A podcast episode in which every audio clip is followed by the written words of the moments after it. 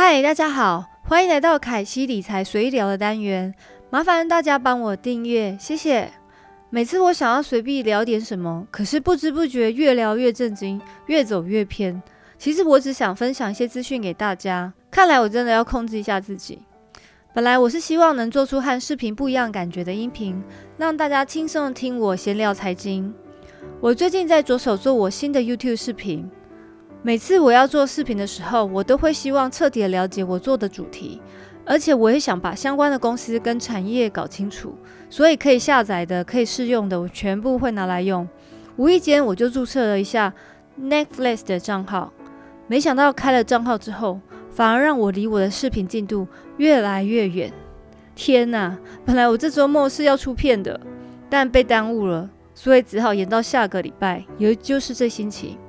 对我来说，其实等于的开了潘朵拉的盒子，一发不可收拾。拼命的看片，周末都过完了，天呐，果然看戏的人沉迷，没办法做好什么事情。一连看了好几部影集，当然我是有快短的速度来看，因为我很想看看到底还有什么影片。连我之前早期看的《Friends》和《摩登家庭》（Modern Family） 都有诶，还有之前韩剧的热门的。爱的迫降，还有维京传奇和不少热门电影，怎么那么多选择啊？天哪！没想到有这么多片可以看，有些作品还是 Netflix 的原创，可以看出公司投入的资金庞大。从这个庞大的阵容和影片的细致度，可以感受到，可以感受到 Netflix 的用心。而且一开始选择三片里面的系统，就可以抓出你大概的喜好，然后做推荐。在试用期一个月，试用费也超级的便宜，只要一毛钱。正式订阅后也只需要十几块的美金。里面也可以选择不同的语言和不同区域的影片。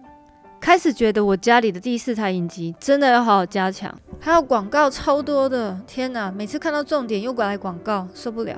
收费不便宜，虽然也有一百多台，但也不是档档都精选啊。大部分的影片我根本都没有看。对于喜欢看影集和电视的人，真的是一个很好的选择。一个账号可以有三四个人一起使用，但只需要一个人付费，而且它透过云端，所以就算人在不同的国家，你只要输入账号，不论手机、平板都可以看。早期呢，我真的是一个很喜欢追剧的人，每次追剧呢，都一定要看已经出完结篇的那一种，一追就是要追到底，没日没夜的。所以，我现在开始慢慢减少看戏了，不然我浪费时间太多了，不知不觉半天就过去了。但最近我破例追了一档还没完结篇的戏，是日剧的半泽直树，那是讲一个关于银行行员的故事，非常的精彩。看到半泽直树为了正义不惜和高层对呛，讲话语气和激动的脸部表情，都让我热血沸腾。有时间喜欢这种商业烧脑片的。可以去看看，还蛮大快人心的。在这边我就闲聊一下奈飞公司的过去，不要只是光聊我到底喜欢什么样的片子。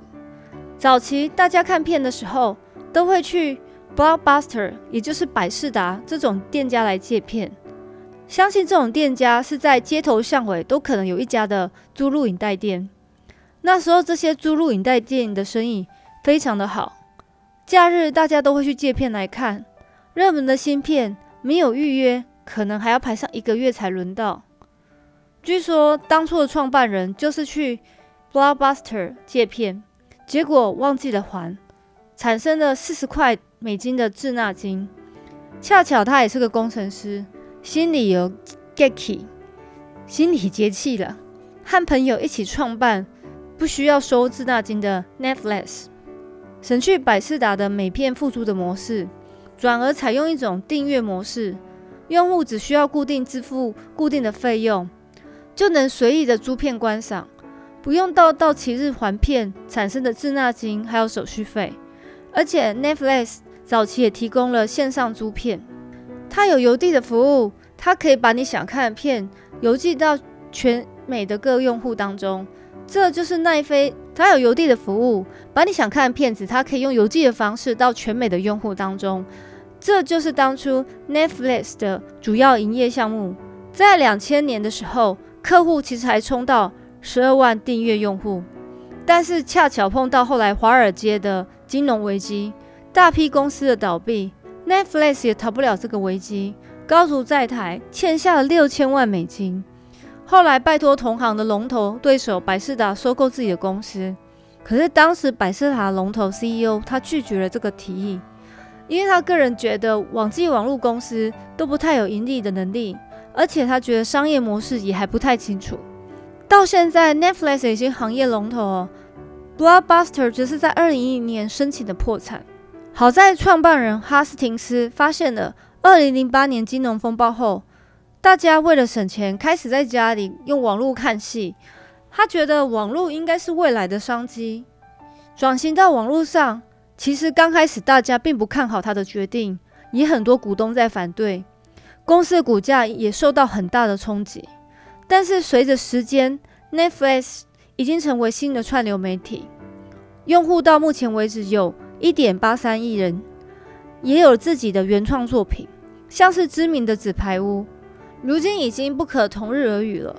之前我也是在 Netflix 宣布财报大跌的时候进场买过这家公司，坦白的跟大家说，当时我只是片面的了解这家公司，但是现在深入了解这家公司之后。反而没有之前的无知想法。我当初一直认为这只是比有线电视更强大一点的公司，但是后来发现不是我想的那么单纯，而是愿意不断挑战自己、勇于创新的公司。而且公司现在也把影片慢慢的放在云端上，跟亚马逊配合。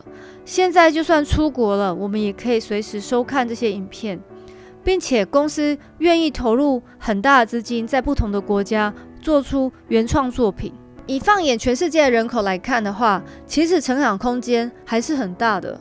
尤其对我喜欢宅在家里的阿仔，有 Netflix 的陪伴，时间过得更充实、更愉快。我很期待 Netflix 能做出更好的作品。